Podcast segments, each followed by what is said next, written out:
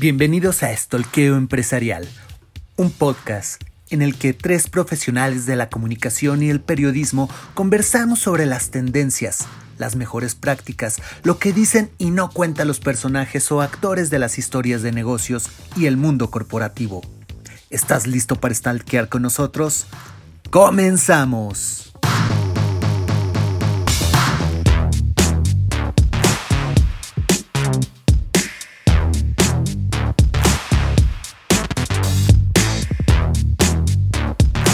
Buenas tardes, buenas noches, buenos días amigos de Estoqueo Empresarial. ¿Cómo están? Un gusto saludarlos en una emisión más ya en esta segunda temporada del Estoqueo Empresarial. De verdad, una semana interesantísima y con noticias que uno dice, ay Dios, ay Dios, ay Dios, ¿qué están haciendo con su reputación? Uriel Ávila, ¿cómo estás mi hermano? Bien, amigo, bien, Pepe, Eva, un gusto saludarlos como, como cada semana con este podcast de Stalkeo y a nuestros amigos que nos escuchan del otro lado. Un gustazo. Evita Zamora, chaparrita hermosa, ¿cómo anda la torta sabrosa?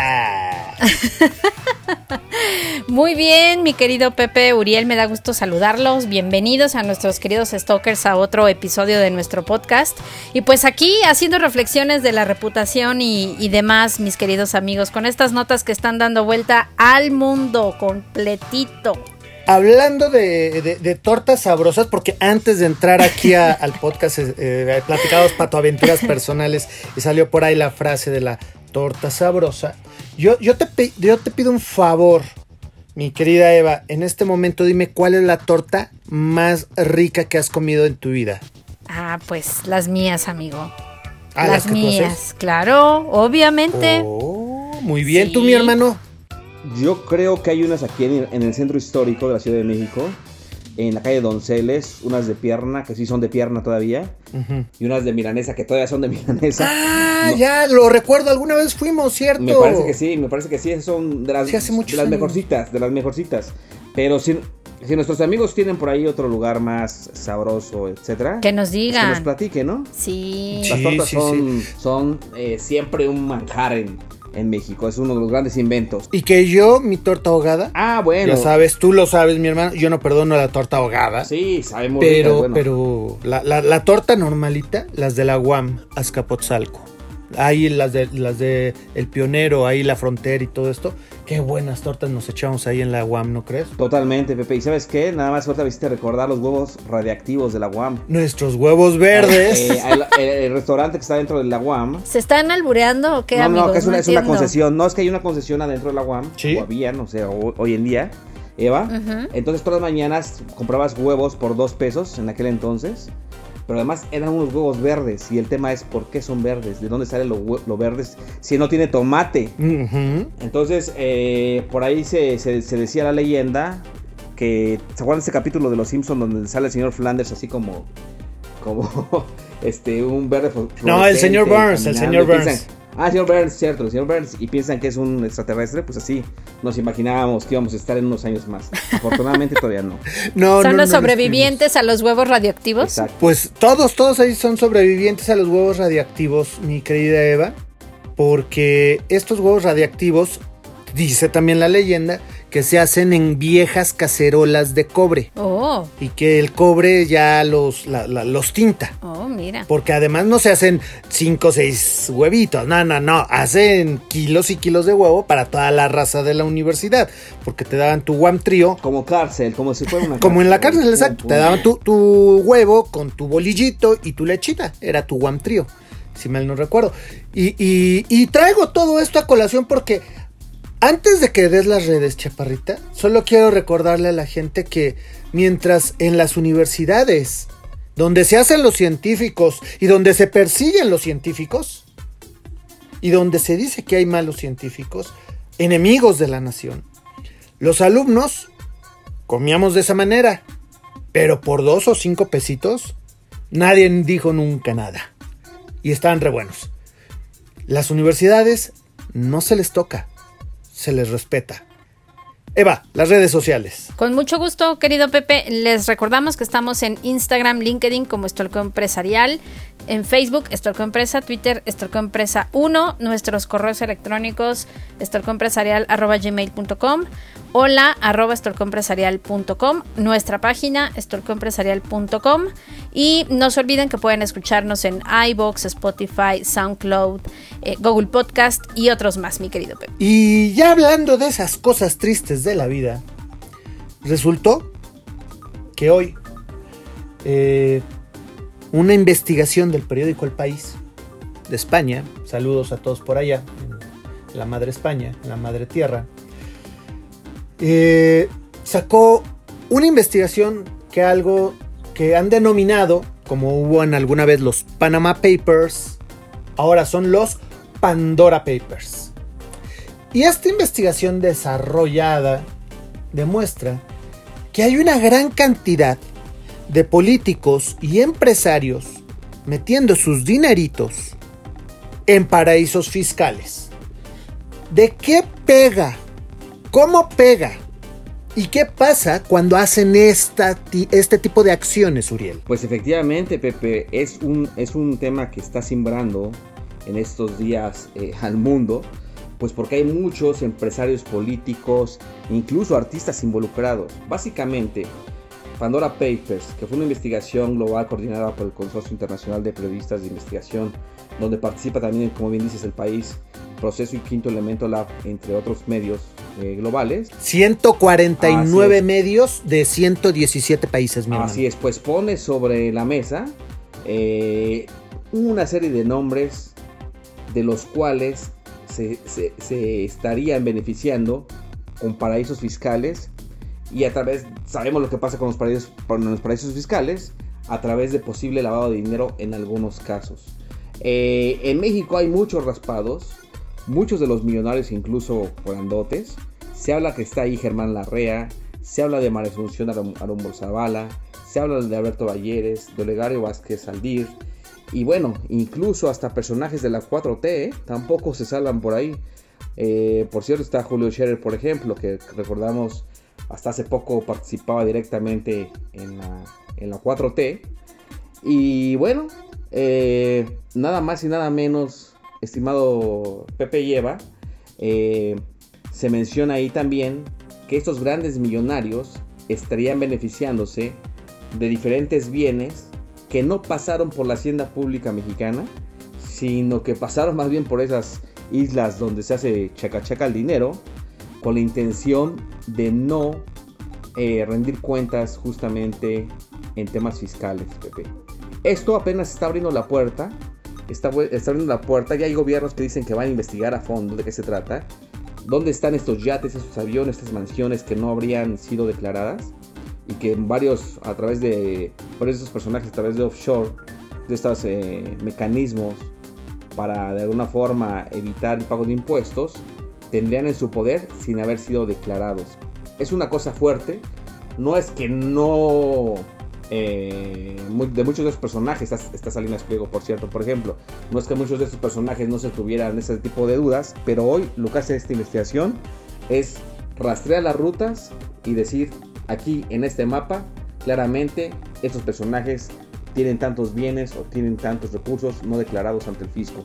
Así es que los siguientes días, Pepe, va a ser días también de mucho movimiento en torno a esto, porque hay varios gobiernos del mundo que estarían dispuestos, según se comienzan a leer en algunos de esos medios, dispuestos a investigaciones profundas y a detonar posibles consecuencias a quien haya evadido al fisco de esta forma, Pedro. Julio Scherer Ibarra, ex consejero jurídico de la presidencia, Armando Guadiana Tijerina, senador por Coahuila y empresario minero, ese que le vende eh, el carbón a la CFE de Manuel Bartlett, que precisamente su novia, su pareja, que él dice que no tiene y que no conoce, pero que todos sabemos y todos la hemos visto juntos, también aparece aquí junto con Jorge Argainz Díaz Leal, secretario de Comunicaciones y Transportes, José Manuel Sanz Rivera, jefe de la oficina del gobernador de Morelos, Fernando Donato de las Fuentes Hernández, secretario de gobierno de Coahuila, Juan Ignacio García Salvidea, exdiputado y exalcalde de Cancún, Juan Carlos Márquez Heine, secretario de Salud de Oaxaca, Julia Abdalá Lemus, empresaria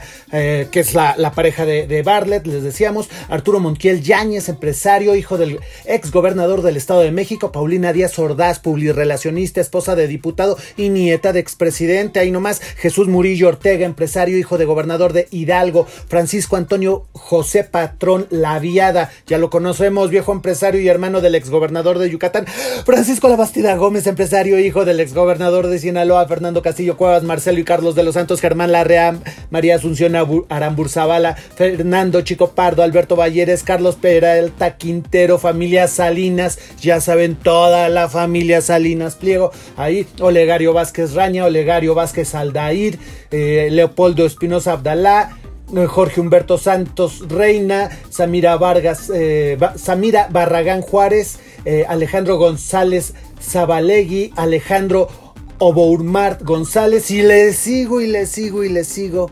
Y la lista sigue, Eva. ¿Cómo les puede pegar esto a su nombre? Pues sin lugar a dudas, esto yo creo que pone en tela de juicio a todos, ¿no? Tanto al sector empresarial como al sector político, por supuesto, pero también a los medios, ¿no? Y, y hace un momento yo también reflexionaba de, y no me va a dejar mentir Uriel tampoco, de cómo hacemos estos famosos rankings de los empresarios más honorables, más prestigiosos, más este Em, más emprendedores, en fin, ¿no? O sea, la verdad es que eh, es algo que, que, sí, ya era un secreto a voces y que en algún momento hemos escuchado que sí, la riqueza acumulada, los impuestos que se desvían, lo que no se declara, en fin. Eh, me parece que este, este tema pues lejos de que los haga perder sus grandes imperios, cosa que dudo mucho que suceda, pues es evidente, ¿no? Que, la cera que, que, deja ahí un rasponcito en el tema de la reputación. Me imagino que todas estas empresas, o al menos algunas ya estarán empezando a trabajar en temas de de crisis y no tanto al exterior, me imagino que primero es internamente tocando base qué es lo que van a hacer, qué van a decir, eso cómo afecta sus relaciones con, con, otros proveedores, con el gobierno y bueno, a partir de eso pues se van a poner a trabajar, ¿no? Pero sin lugar a dudas, esto que también es tendencia en redes sociales, en Twitter, en donde todo el mundo emite opiniones, pues bueno, les está dando mucho trabajo a todas esas áreas de, comunicación y, y, reputación. E insisto, pues la verdad es que esto nos, nos compromete a nosotros también como como comunicadores, como periodistas, como publirelacionistas, lo hemos dicho, a plantearnos qué es lo que queremos decir, hacia dónde queremos llevar este discurso y ser verdaderamente transparentes. Aquí, aquí yo también diría que el tema de del que tanto hemos hablado últimamente, del propósito y querer ayudar a la sociedad, pues muchas veces se vuelve bullshit. Y es un bullshit que hemos venido haciendo desde hace mucho tiempo y que no va a cambiar hasta que verdaderamente algo suceda. Me da gusto que estas cosas estén saliendo, pero vamos, más allá de que, de que salgan a la luz, pues debería de haber fuertes represalias contra quienes están siendo culpables de todo esto, Uriel Pepe. Mira, eh, ya nada más voy a comentar que el gobierno es la institución en la que menos confían los eh, mexicanos. ¿Sale? Pero también de ahí ya vienen los medios tradicionales de comunicación, vienen las empresas y los grandes empresarios y después las ONGs. Estamos en serios problemas después de esto en todos los sectores y en todos los niveles. Y no es un lavado de cara el que urge, porque esto afecta a toda la sociedad. Y que no me venga Andrea Legarreta con que esto no me afecta porque yo no soy empresaria o esto no me afecta porque yo no tengo mi dinero en paraísos fiscales. Esto afecta a todos. ¿Por qué, Uriel? Pues afecta a todos porque justamente pone sobre las cuerdas la legalidad y la institucionalización de las, organizaciones, Pepe. Y cuando hablamos de, la institucionalización de las organizaciones, hablamos de lo mismo de, de lo público que de lo privado, que incluso instituciones educativas como la que tú mencionabas en un inicio, y no viene bien a nadie, Pepe. Al final, este, esta falta de confianza que existe ya en la sociedad, que no es nueva, pero que se viene a profundizar con esto, pues lo único que genera son justamente sociedades eh, llenas de rencor, polarizadas, que dejan de ver, por ejemplo, en la democracia los canales adecuados para poder tener representantes honestos y confiables, ¿no? Entonces es una, realmente es una patada a la legalidad todo esto que estamos viendo. Una patada en los huevos, carnal. Así es. Es una filtración de 11.9 millones de documentos. Y yo me detengo en un, aspecto que a nosotros nos compete. Más allá de, todos estos nombres que mencionaste, Pepe, que se habla de una cantidad de, mexicanos muy fuerte, por cierto. Decíamos más de 3.000. Y la lista es este, casi interminable. Pero hay un aspecto en el que yo me detengo. Y tú lo dijiste ahí de pasadita. Los medios de comunicación esta investigación, si bien el país es el único que, digamos, eh, tradicionalmente ha estado ahí, eh, se reconoce como uno de estos grandes medios iberoamericanos, eh, muchos otros de esos tradicionales, pues ni siquiera han comentado esta nota que salió y que está generando tanto ruido, pues porque no se van a, molestar sus patrones, ¿no? ya veremos mañana. Y una cosa también relevante también en ese sentido. Muchos de los aliados que hicieron posible esta investigación son medios pequeños, son medios con un periodismo que quiere ser diferente, son medios que eh, muchas veces son, eh, la mayoría son, o muchos de ellos son nuevos, que quieren hacer un periodismo pues realmente con, como nos lo enseñaron en la escuela en algún momento, ¿no, Pepe? Un periodismo realmente eh, ético, basado en valores, poniendo la verdad o, al menos intentando encontrar esa verdad, este, poniendo a disposición de la sociedad, cosa que han dejado de hacer los medios tradicionales, no de hoy, sino desde hace muchos años, incluso algunos nacieron bajo la sombra de la corrupción y justamente la, la ilegalidad, Pepe. Qué tristeza lo que estamos viviendo en este momento. Eh, un comentario así súper cortito de dos minutos o menos, mi querida Eva para yo terminar mentándole su puta madre. Todo está dicho, Pepe. En realidad, ya, ya bien lo decían ustedes, Uriel acaba de mencionar justo este tema de cobertura de los medios, pues es, es increíble que mm, a estas alturas todavía, ¿no? Y, y, no es tan increíble, o sea, lo vivimos, pero resulta difícil de creer aunque suene a programa que todavía estemos limitando la libertad de expresión, ¿no? Y, estas, este tipo de coberturas pues se tengan que tratar con pincitas porque no vaya a ser que el jefe se enoje, no vaya a ser que a mí me den cuello. Y bueno, pues estaremos vigilando, estaremos estoqueando muy de cerca qué es lo que digan. Obviamente, todas estas personas que salen en esta lista, muchos no van a decir nada, van a seguir haciendo sus negocios como siempre. Pero yo creo que mm, esto, así como la sociedad y los estudios han manifestado que esperan algo de las empresas, yo creo que es el momento ahora en que nosotros como sociedad pues también demos un, hasta aquí y, hagamos algo para que esto ya, ya termine. Eh, bastante hemos tenido con este año y medio con experiencias pues muy desagradables, se han perdido trabajos, la economía no está del nada bien. Y, bueno, pues yo creo que con esto la verdad es que eh, resulta muy difícil creer eh, cuando viene alguien a darte un discurso de valores y de emprender y de ser transparente y habla con la verdad, cuando bueno, sabemos que este tipo de cosas están sucediendo, ¿no? Ahí otra vez el storytelling, story doing, pues nada tiene que ver con la realidad. Muy, muy cierto, Eva. Y... A ver, ¿qué, qué tiene que ver directamente? Pues que para, Chonita, mi vecina, o para don, don Chencho, mi, mi cuate de la pulcata, ¿qué tiene que ver esto? Pues simplemente que ese poste que no tiene luz es porque no hay impuestos. No todos pagan impuestos. Ese bache se puede tapar, pero no porque no hay impuestos. O sea, el pago de impuestos es básico y es necesario. A lo mejor para ellos que les quiten un botón de oro les duele hasta el más pequeño lugar. Tienen derecho a que les duela, pero también tienen el deber de que tienen que pagar. Nosotros, la población común y corriente, nos tienen agarraditos de ahí abajo pagando impuestos.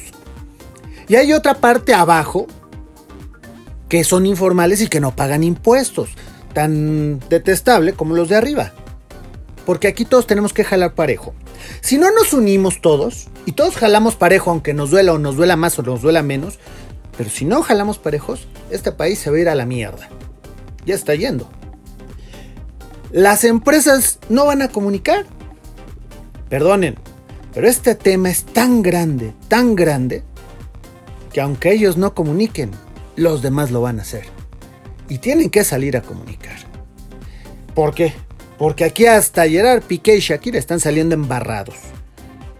Gobiernos de todos los países latinoamericanos están siendo embarrados en esto. Es un tema grande, que no se puede tapar el ojo, eh, sol, perdón, con un dedo. No le puedes tapar el ojo al macho, solo intentando desviar la mirada porque al baboso del presidente le tumbaron el mitin hoy. No, esto es más grande que todo ello. Y nos afecta a todos de forma directa. Se llama responsabilidad.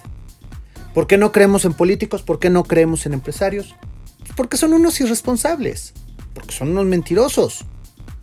Pero andan después mamando con que, ay, apóyenos para que no nos suban los impuestos, porque también te, a ti también te va a afectar. Y después también andan los otros, ay, vota por mí, yo sí voy a traer el cambio, la verdadera transformación. Mis huevos, ya nadie les cree. Son culeros y nadie los quiere. Eva, vamos a otro mejor.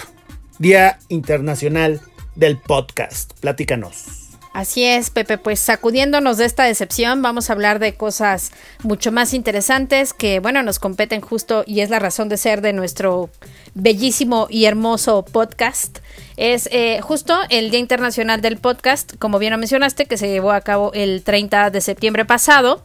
Queríamos esperar hasta esta nueva emisión, justo para darles algunos datos que nos hicieron llegar nuestros amigos de la Agencia de Relaciones Públicas de la empresa ACAST. Y dice así, la audiencia mexicana de podcast es joven, diversa y creciente.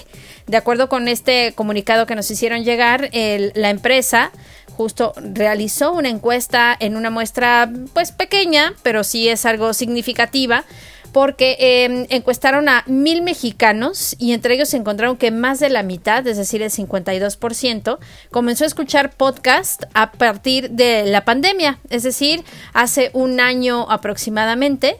Y bueno, pues dicen que los más eh, nuevos son principalmente mujeres, me refiero con nuevos a los oyentes. Eh, de acuerdo con este estudio, los oyentes más nuevos son principalmente mujeres, 54%, y se encuentran en el rango de los 16 y 24 años de edad.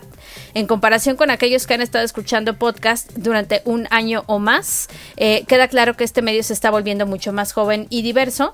Las audiencias que también están escuchando o que contribuyen al crecimiento justo de, esta industria del podcast se debe justo a que la mayoría encontró en este tipo de espacios amistades. Imagínense qué interesante es esto, ¿no? Ya sienten que es, que es algo que ya les parece muy familiar, ya, ya los hace ver como sus amigos. Nos mandaron una infografía pues bastante interesante y dice que el 62% de estos encuestados dice que siente que los creadores de contenido ya son como sus amigos, el 90% confía en las recomendaciones de compras de los podcasters y el 63% señala que es importante escuchar los anuncios para apoyar a los creadores de contenido favoritos, cosa que también es algo muy interesante puesto que hay diferentes plataformas que ante el boom que ya está teniendo este nuevo modelo digamos de pues de generación de contenidos, y digo nuevo porque hace años que ya estaba, pero murió y volvió a renacer, pues están empezando a considerar el, otra vez el tema de los anuncios, de a mitad de programa, pues meter por ahí uno que otro, otra eh, publicidad. Entonces, la verdad es muy interesante, Uriel Pepe, esto que está sucediendo con, con este nuevo canal, y pues me, me da mucho gusto y yo creo que ustedes también ser parte de este, de este nuevo contenido o formato de contenido, amigos. Totalmente, no sé qué piensen, pero eh, finalmente cuando vemos ese boom del podcast de nuevo, pues tuvo que ver en la pandemia, que es cuando nace justo vuestro empresarial. Y si lo relacionamos con esto, pues es que hubo una necesidad, llamémoslo así, de, de, las personas, de la población, de tener un tipo de entretenimiento, entretenimiento diferente, ¿no? O sea, no podías pasar ni 18 eh, horas, ni 20 horas frente a un televisor o frente a una computadora solamente.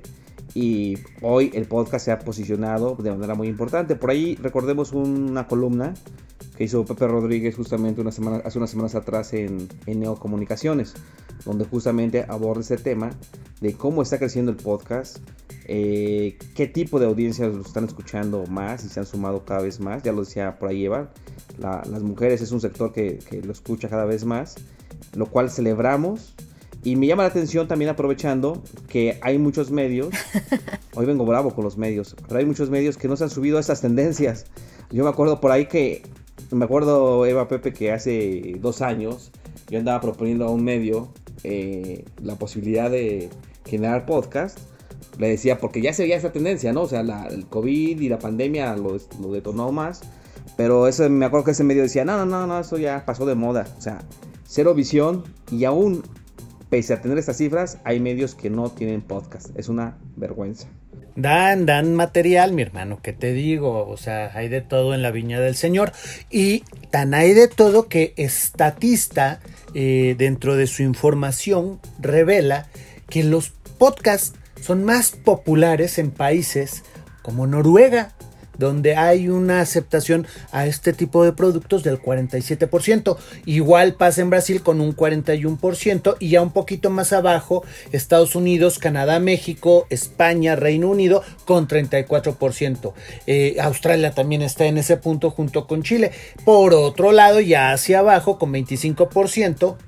Está la Unión Soviética, la India, eh, Argentina, Paraguay, eh, que te puedo decir Perú, Alemania, Italia, Grecia, y ya por ahí del 5%, o sea, que, que ahí sí prácticamente no le entran a los podcasts, está Japón. Está muy interesante estos datos que, que dan sobre dónde triunfan los podcasts, esta, esta información que da Estatista. Eva, ¿cómo podrá ser? ¿Cómo podrá ser para este futuro esto? Pues mira, sin lugar a dudas yo creo que es algo que, va a seguir creciendo, que llegó para quedarse durante buen tiempo.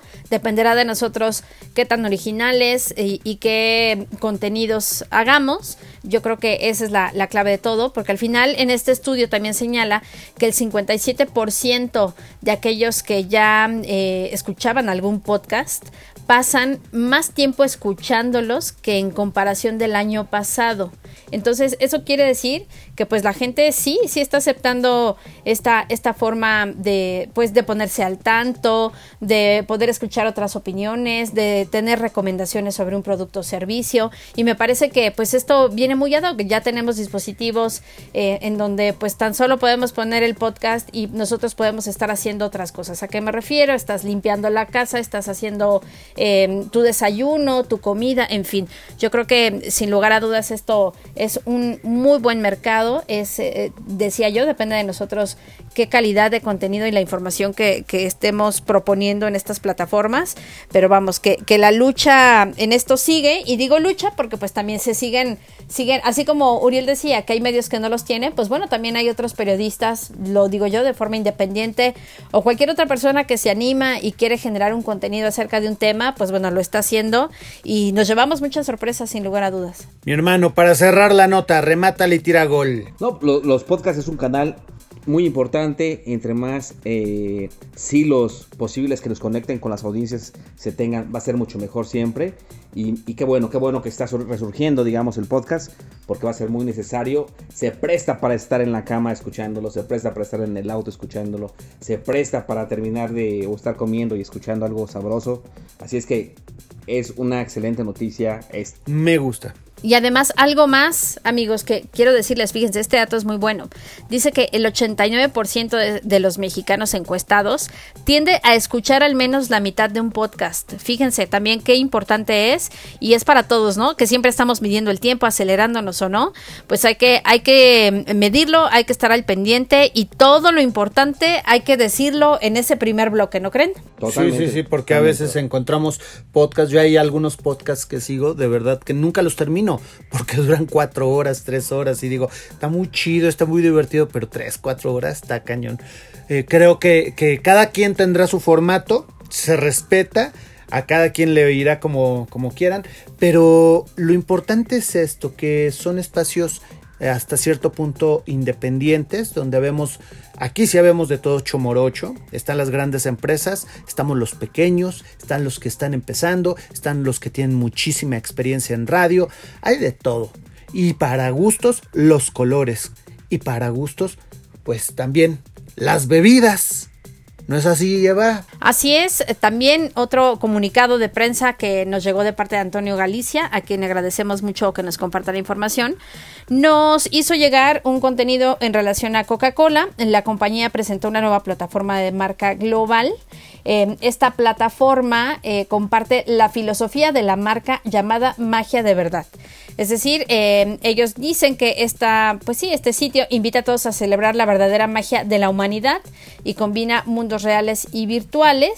Ellos están justo haciendo esta plataforma a partir de una nueva perspectiva sobre el icónico logotipo y que pues eh, además va a aparecer en todo el marketing de la marca. Sin lugar a dudas, pues también es, eh, están trabajando en este tema de hablar sobre lo que nos une, lo que hay que celebrar, sobre la humanidad eh, y pues por qué no también de la transparencia, ¿no? Valga la redundancia de lo que hablábamos al principio de este programa. Pero bueno, pues habrá que, habrá que darle un vistazo a este sitio y ver qué tal va todo. Uriel. Hay que probarlo, casi siempre Coca-Cola trae buenas, buenas opciones, digamos, eh, de experiencias para final de año. Y me suena una más de estas experiencias que están buscando. Así es que hay que probarlo.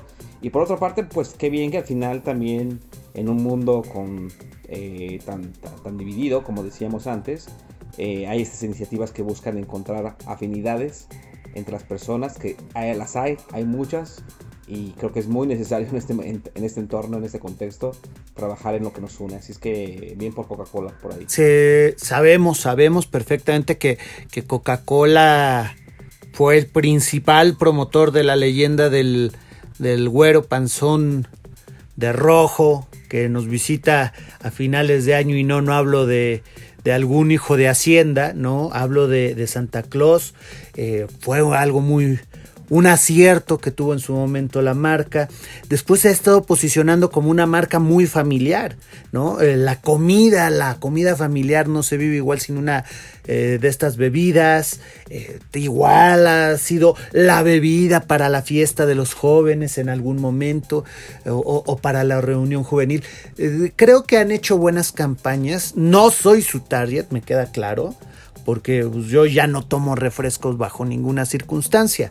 Pero sí me queda, eh, me queda claro que Coca-Cola tiene un gran reto, que es el reto de la alimentación, el reto del sabor, mantener ese sabor que tiene sin que afecte tanto al consumidor, eh, porque muchas veces se habla de esa, situación.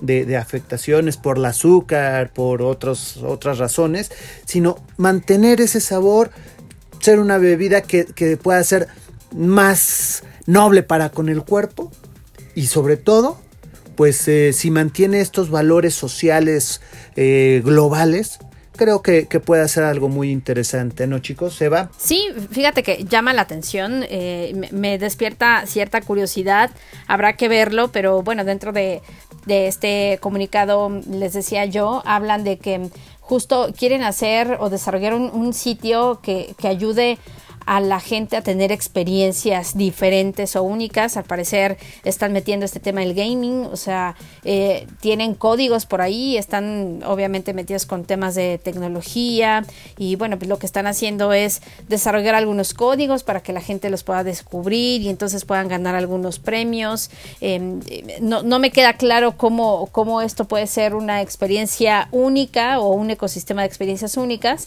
pero bueno, me, me queda claro que para poder hacer una opinión, tendríamos que visitar el sitio y hay que revisar de qué va. Este, este sitio, pues sobra decir que esto lo lanzaron el 27 de septiembre y justo con este tema que tú decías, ¿no? De estamos a una Coca-Cola de distancia. Que, se llamaba por ahí la, la, campaña, ¿no? Y esto era justo cuando el tema de magia de verdad se estrenaba, cuando bueno, se estrenaba y decía, ¿qué pasaría si, si nos volviéramos a reunir, ¿no? Y a partir de la pandemia y todas estas comidas familiares que se tuvieron que poner en pausa, pues bueno, hay, hay una serie de, de cosas justo que tienen que ver con la familia, pero insisto, habrá que ver cómo es que unen este tema de experiencias, de alimentación sana, de la familia, en fin, hay muchas cosas por ahí que, que ponerle mucha atención y entonces sí dar una opinión mucho más precisa al respecto. Haz el slam dunk en la canasta, mi hermano, que sea de dos puntos.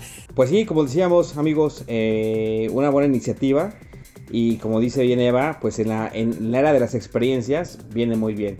Así es que, una vez más, el reto está ahí, como bien menciona Pepe también, el reto está ahí en el sentido de, de, poder beneficiar a la población con bebidas saludables.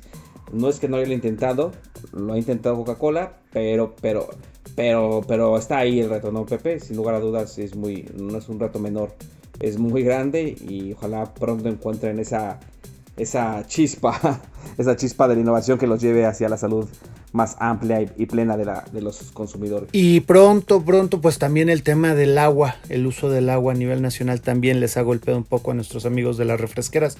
Esperamos que también ese tema lo puedan resolver pronto porque, bueno, al fin del día es una gran empresa que da grandes dividendos, pero mientras sea transparente, mientras paguen sus impuestos, que es el tema del día de hoy, mientras paguen sus impuestos, pues creo que todo va a estar muy bien con estas empresas. Y por cierto, yo no sé ustedes, yo extraño, neta, yo extraño el desfile Coca-Cola. Ay, bueno, es que... Sí, era muy, muy particular, como no, muy vistoso. Muy... Y el de Liverpool también. Y yo creo que los niños sí, es que a los niños les gustaba Yo no sé ustedes, pero es justo de esas cosas que que mm, tal vez eh, era, era como decir cuando el futuro nos alcance, ¿no? Definitivamente el futuro, el futuro ya nos alcanzó, y ya tenemos estos problemas, pero años, este, dos décadas atrás, pues todavía disfrutábamos mucho de, y, esperábamos estas temporadas navideñas incluso, ¿no? Para ver Coca qué, qué sacaba, que si la casita, que si el arbolito, que si se acuerdan, se acuerdan. Bueno, en mi casa mi mamá era fan de coleccionar todas esas cosas,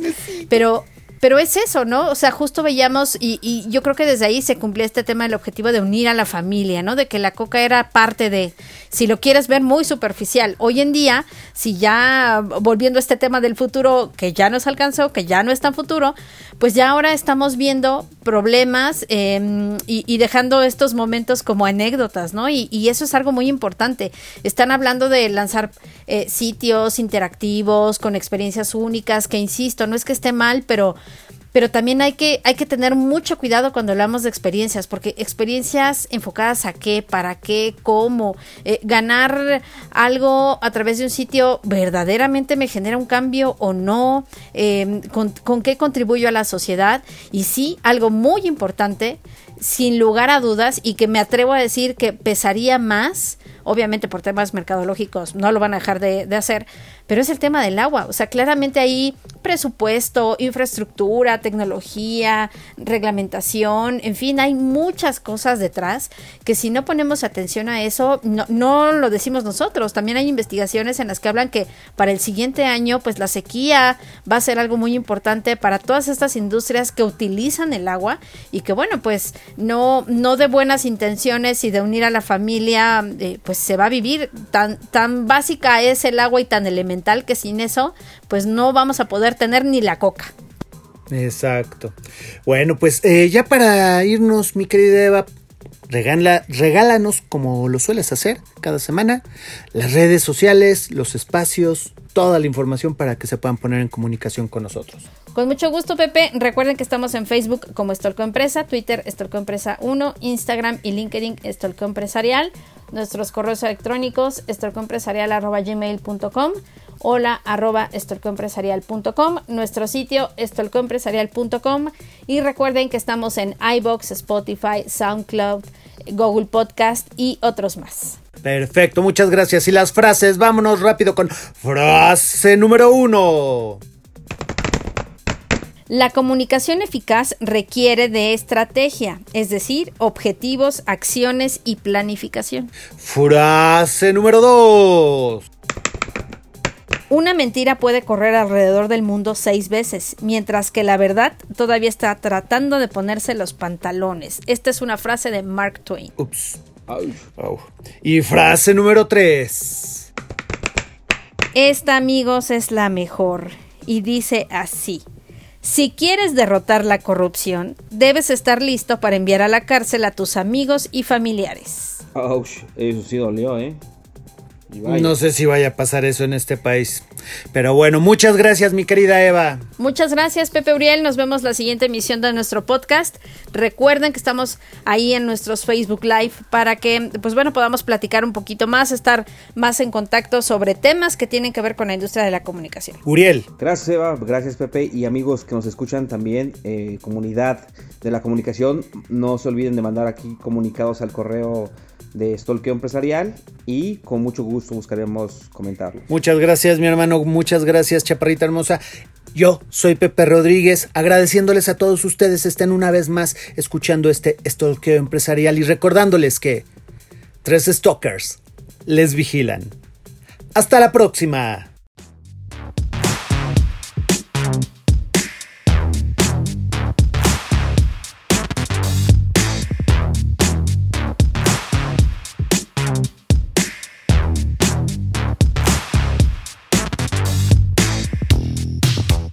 Esto fue Stalkeo Empresarial, un podcast dedicado a analizar y opinar sobre los acontecimientos empresariales en México y el mundo. Te esperamos en nuestro siguiente programa, no sin antes recordarte que tres stalkers te vigilan. Hasta la próxima.